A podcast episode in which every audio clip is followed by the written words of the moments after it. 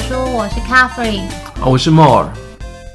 第三点呢，当你这已经熟悉了那个界面操作，你有开 account，钱还不用进去没关系，你在等那个钱累积到一定程度，这时间点你还要就是建立你的财经方向。我建议，如果假设说你刚开始都不知道买什么，你的第一个动作是我要买，不管是 paper trading 那个就是交易系统上，你要买第一支一定是困难的，你根本不知道买什么，所以我们那位易小姐才会来问我说，那我开户我到底要买什么？我的建议是说，你可以买大盘个股的分析，你要看财报，要看方向，然后呢要去研究，你都还不熟熟熟悉的时候呢，研究资讯你还不知道哪里来的时候呢，建议啦，不是每个人都是财经系的嘛，我建议就是看大盘，看常识去买。大盘怎么买？我们之前有提过 ETF，这也是巴菲特他特别讲说，哎，年轻人只要玩 ETF，比如说标普五百，我只买五百大最好的公司，其他我都不要，就跟在台湾只买零零五零的意思是一样的。比如说像现在影响台湾最大的就是。台积电嘛，台积电跌的话，整个大盘其他再好，肯定会被拉下来；台积电涨的话，其他地方再弱也被拉上去。那是因为，比如说像零零五里面，台积电它的占比就很多。美国也是一样，美国的前五百大可能就是全世界的很排名的这些，然后你就可以专注一个前五百大的标普去买。如果你不知道买什么的时候呢，我觉得可以选你喜欢的东西，比方说，我觉得像 Apple 指标性股票嘛，就是大家很喜欢 Apple，那你就可以。把 Apple 放进你的 list。那我知道有些女生喜欢名牌的话，你们也可以考虑 LV 的股票。据说他们现在的 CEO 是世界首富，他们家的股票在这两年大概涨了不到几百 percent。我我觉得这很有趣。我这边给大家建议就是，你喜欢买 Chanel，你可以去买 Chanel 的股票；你喜欢 LV，你可以去买 LV 的股票。所以就是很喜欢买精品的，你可以把精品的名单变成你的股票 list，其实是一个很好的投资。有很多公司。我其实是见证他的成长的。曾经有一度，我跟一些以前的同事在讲，Lululemon 跌到一个低点了，我们赶快进进去买 Lulu L U L U，然后那个时间点才三十三十八块。我前一阵子看到 Lulu 的新闻说，它现在是世界第二大的运动品牌，只比 Nike 小，比 Adidas 还要大了，就是它的股价的关系嘛，所以它就是涨翻了。其实就是你一定有喜欢的品牌，然后你喜欢的品牌基本上在美国股市应该都找得到。比方说你喜欢吃。麦当劳，你也可以把麦当劳放在你的 list 里面一样，就像巴菲特喜欢可口可乐，所以他永远都是可口可乐的最大股东之类的。那但是我还是要这样讲哦，就是那个股票，如果你要选的是单一公司哦，现金最多的可能是比较好的选择，比如说像微软啦，比如像是苹果啦，它是在涨的时候它会涨很多，而且它他们就是前就是前十大之内的这样一定都有，涨的时候会涨很多，跌的时候比较不容易那么跌。可是那个你如果是单一公司的的话，公司的消息链，公司的消息链可能会变得比较。会影响股市的震荡，比如说，如果万一有一天，今天因为中美的关系，中国封锁了中国的所有的美货，包含像是苹果手机，那这个消息出来的话，就会影响比较大幅的影响。如果你投资单一的个股，类似像这样的问题，还有一个，我就跟大家讲是说，标普五百前前五百大里面，这五百大公司会一直换，一直换，就是只有那个五百大它才能进得来。它的标普五百大的那个平均寿命是十二年而已。我们这个动作开始的时候，如果你是按照存股在玩，你要存四十年，超过四十年。的这个公司其实并不多，五百大可能剩下大概只剩下百分之五，就是有超过四十年。意味着就是说，有些公司进去以后呢，在前五百大之后就出来了，或者再不然就是之后就倒掉了，这是比较危险的事情。所以你真的问我个人，我个人还是极度的推荐先玩大盘，比如我就是标普五百，我一定是前五百大，就比较不会有那种公司就是兴盛到衰落到不见。就是其实还是会推荐 ETF 啊。那刚刚在讲了个股的选择，就是你可以把它放进你的观察。查名单里面，那比方说我自己就有十支的观察名单，然后就会看他们，就是哎，今天想到我就会想进场。但是其实这就是回到之前讲的资产配置嘛，就是你的配置上面到底多少比例是要放在 ETF，多少比例是放在个股上面。如果是新手小白的话，我们会建议就是还是以 ETF 为主要，那个股的操作占比我们会建议少一点，或是很少，就是玩好玩的。而且新手那个钱不多。多嘛，我们建议就是你不要选太多，不要这个玩玩玩那个，那个玩玩又玩另外一个，这样子的话，你比较不容易他习惯它的特性。我们就还是推荐，就是比如说你就选一两个，然后如果假如说你真的不晓得连这一两个都不知道怎么选的时候呢，就选 ETF 会比较好，某一个方向的 ETF。有些东西我个人特别特别不建议的，它起伏很大，比如说你可能前三年在赚，到了第四年。忽然因为他因为他起伏很大，一次赔掉一半，你不是真的就哭了吗？我不太希望这种事情会发生，所以就变成了就是风险大的，比如说像是比特币啦、妖股啊，就忽然涨起来。或者是它会涨很多、跌很多的，像是特斯拉、NVIDIA，其实它都很大，你不用怀疑它会倒。但是因为它每天震荡的，你猜错了以后就会很惨的那种。我真的要再提一下，这我们之前已经有提过。我有一个朋友，他就在特斯拉上，在拆股那天，两天就赔掉八十五万美金，这是实际血淋淋的例子。真的还没有杠杆，他就只是看错而已。还有做 IPO 的新股去抽签，IPO 新股，因为它有一些它的特性跟一般的股票是不一样的，比如说三个月的闭锁期，呃，新股进去会有很多资金会涌进来，所以有人会喜欢就是在之前的那个被炒高的那个 timing，然后呢马上入手，然后炒高一波就走掉。可是，一般如果假如说你是要趁这一波，它这个蜜月期可能非常的短，然后之后跌到一个不行，像是我们台湾过去的那个 Gogoro 就非常惨。最后一个就是我我建议你在选的时候呢，这些都要避开哦，这些都要避开。我建议你在选的时候还要还是要选有周期性的。周期性的意思就是你去习惯，比如说你认识你的另外一半，或者是要结婚，你的女朋友或者男朋友之类，你可能要习惯就是他的脾气啦，或者是说。他什么时候会比较容易生气啊？忙的时候不要吵他之类，就是类似像这样。你如果习惯一只股票的的周期性，你就知道什么时候该买，什么时候该卖。那我们之前也提过，就是说，比如说你选苹果，苹果有个有有一个比较好的机会，苹果跟那个微软都是一样，每次财报之前它就会往上拉，然后拉的最凶的地方一定是在那个一月份的那个财报的那一次。所以呢，九月到隔年的一月，通常来讲都会往上升。最近这一年，如果你有去照做的话，你会发现，哎，它涨上去以后马上就跌下来，跌得很很惨，又再涨上去。那你可以把时间说到它的财报的前几周再买。基本上来讲，这是周期，所以进场跟不进场，你要花这些时间去研究跟去适应财经方向跟相关知识。如果你选的是个股，你就要每天看这个个股的新闻啊；如果你选的是 ETF，你就要每天看大盘的整个方向啊，总经的部分，类似像这样子预测三到五个月之间，给听到的听众开要开始玩的一个中心的建议。每年的那个涨的最高的时间是一二月，然后呢四月它的这个振幅就开始大的变动，五五六七八五穷六绝。七上吊，然后八才会开始有那个转折，所以后面五六七，我觉得也不会好受，大家自己看着，就是周期的经验。好，第四个是你会讲说，那我开始要收集资料，然后我要开始我要赚多少？简单的说，就是你给自己先设定五趴的年报酬。有人说五趴会不会太少？之前有讲过一集我们的 podcast 的，我有问一个问题是，你怎么去超越巴菲特？当时我们定的好像是四趴，对不对？你只要花个六十几年，你就超越巴菲特，你的复利加上去就是每年十八，所以你不要小看五趴哦，这五趴。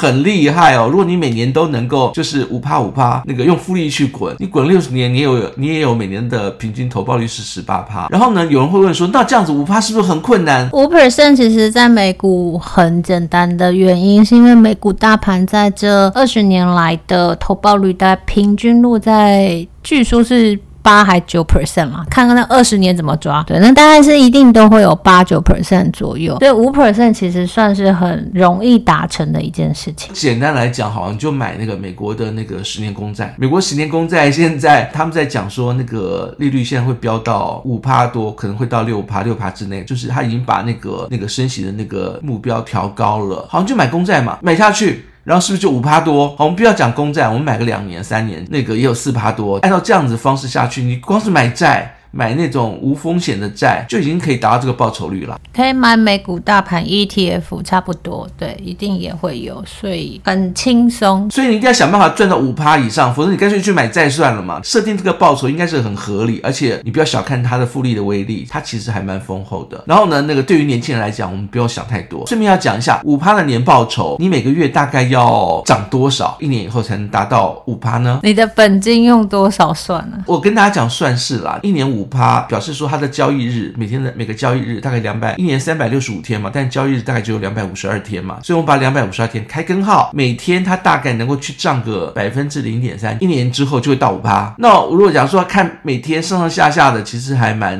蛮担心的。你的投报如果假如说每周哈，每周因为会有周结算嘛啊，每周如果能够涨个零点七趴，一年之后呢，那个也会到五趴。第五点呢，就是你每个月想办法存一些固定的资金进到你的。Parking 的账户。我这样讲好了，就是这个资金现金流呢，你必须要想办法调整出来。我们曾经讲过，你要成为哪种有钱人嘛？那这种的话，我们就不要考虑现金流了，因为你都不从现金流里面出钱去投资，那就不可能有回赚的机会。所以，我们这是牺牲现金流，去希望就是我们能够在一定的时间里面达到一定的报酬率。报酬率我们也定了嘛，就是五趴嘛。接下来就是要看你要赚多少，比如说一年之内赚多少，或十年之内赚多少，然后你要去调整你要放进去的钱。我的建议啦，因为其实台湾的薪资对于年轻人来讲是辛苦的。那我不知道有没有机会，就是一个月从五千块钱台币，就是我们刚刚讲的，你要换成每个月五千，你要到三万块钱的话呢，也要存半年嘛。半年的话才一千块钱美金，那也就是说，呃，五千块钱我也不建议更少，因为一千块钱美金过去，感觉起来啦，就是才有开始像是真正的在股票市场里面操作。五千块钱大概是我在想说，可能年轻人看看是不是每个月能够省下五千块钱的便当钱，或者是或者是生活钱。如果假设说有更多的钱，当然是更好，因为那个钱它基本上来讲，以股票的方式存在，或者是以呃现金的方式存在，它都不会不见，变成那个股票的状态存在的时候，它会上上下下。但是我们希望它是上。那建议大家的做法就是，薪水进来的时候，直接假设你预计每个月要存五千块，那就直接把五千块扣到转账到你的 Parking 户头里面，然后你不会动到它。这个是最容易存钱的一个方式。我我自己也是用这个方式啊，就是我只要钱呃薪水一到户头，就是会直接转入我的就是存钱户头里面，所以那个钱就永远就动不到。第六点就是不要急，找节奏。你这样想，我们刚刚设定的一年年报酬率是五趴哦，所以只要一年有一次的机会超过五趴，那你下去再出来超过五趴，你就达成目标喽。那这个简不简单呢？非常简单，在我们群组里面的或者是你都知道，就是每一次我们进出大概都比这个数字要来得高哦。所以你只要找到波动，找到节奏。我筹了两千块钱丢过去，等了一年，我只做一次啊，成功了。比如说年底的。然后我们常常有讲圣诞老人集会，之前有讲到嘛，或者是年开年年初的那个那个财报季讲到，就是有也讲过嘛。我只要赚一次超过五八，就算达成目标喽。你不见得要多做，有些人操作很勤，像我每天要赚皮肉钱。然后呢，像这种操作很勤的，一个前提是你的胜率要高，他才会把那个钱就按照面积的方式往上推。可是如果当你的胜率不确定的时候呢，宁愿选一个一次性的最有把握的。去年这个时间点，我们提到了那个军火股嘛，也就是赚一次。嘛，对不对？然后还提到了那个那时候在聊天，飓风，我们就马上买了修缮股嘛，一次也是赚了十几趴，那就是大概一个月的时间。所以一年我们只做一次没有关系，只要有任何一次达到五趴，你就算通过。你要每次操作也可以，但是一定要你很熟悉它了，胜率很大了，而且它一定是短期的。你就是说你要每次操作一定是。短进短出，这才会要每日操作。他的看法又跟长期就是不一样的咯。这种才适合就是勤操作，否则的话，一般时间点就是你要不要急找节奏。这我刚刚提到，你去看财经方向跟相关的知识跟相关的新闻，确定好了。然后之前你有虚拟交易嘛？确定好了什么时间点出手最有把握的一次啊？每年去做那个时间点做一次周期性，我讲到周期，让自己胜率高的稳的去做。第七点是，如果可能的话，你自己一个人做很孤独，最好找朋友或找另外一半。就是你的那个老婆，然后呢，或者你的老公有在做，然后或你们两个同时都有做，你们可以做在一起做比较啊，定期的检讨成果，或者是就是几个人互相去分享操作，就是哎什么地方买有赚有赔，怎么赚，去分享他们的那个经验，这样会成长的比较快。我刚刚提到的每个人看的地方、看的商品你看看的周期跟习惯出来的结论都不一样。这几天我们现在录 podcast 的时候，这几天那个美股它其实这一周是下跌的，但是有些地方它是不跌的。大概就可以去看它什么时候这些股票它是利空不跌的，然后是怎么样去看涨，这都是很可贵的经验，而且重点是不孤独，然后每天讨论这个东西，彼此间话题很多，都可以互相成长。最后一点是提醒你去做这些动作的时候呢，你会遇到很多的，就是你会找很多的方向，然后社群媒体，千万不要找代操，他只要让你把钱投进去给他代操的，这种大部分都是骗子。对，我们这边还是要再次就是一定要强调，不要请人家帮你代为。操作，你自己很辛苦赚来的钱，你就自己想办法再学会理财。那理财没有你想象的那么的困难跟复杂，它其实呃，只要你愿意花一点点时间，你就一定学得会。不要为了偷懒，然后请人家代代操，那代操很容易碰到骗子，真的厉害的也不会帮你代操。比方。方说我求梦那么久了，他也不肯帮我代操。大家一定要记得，就是如果有人跟你说哦，他赚多少钱，然后你把钱给他，他可以帮你赚多少钱，都不要相信他。最后，你要推荐给年轻人遇到问题的解决方法。那个有有些时间点，你会觉得就是发生一些问题、一些困惑哦。那我尽量把我知道可能会发生的列出来，然后呢，提供他的解决方法。第一个是觉得自己笨，我不知道有些人投资啊亏钱了哦，怎那么笨笨啊？这样，我为什么这个时间要换钱、啊？我为什么这个时间点就是要去买这些东西啊？然后呢，为什么这个时间点我要听到什么新闻我就冲进去买啊？那个觉得自己笨，为什么大家都出来了，我不知道我没有出来？我还是要讲，就是我的解决方案是真的认识一些理专朋友了，不是理专朋友也没有关系，就是可以认识一些就是在操作的有经验的人。通常这种笨的原因是你之前没遇过，或者是你不晓得，或者是相关的讯息你接触到的时候跟外面有落差。比如说常见到就是汇率啊、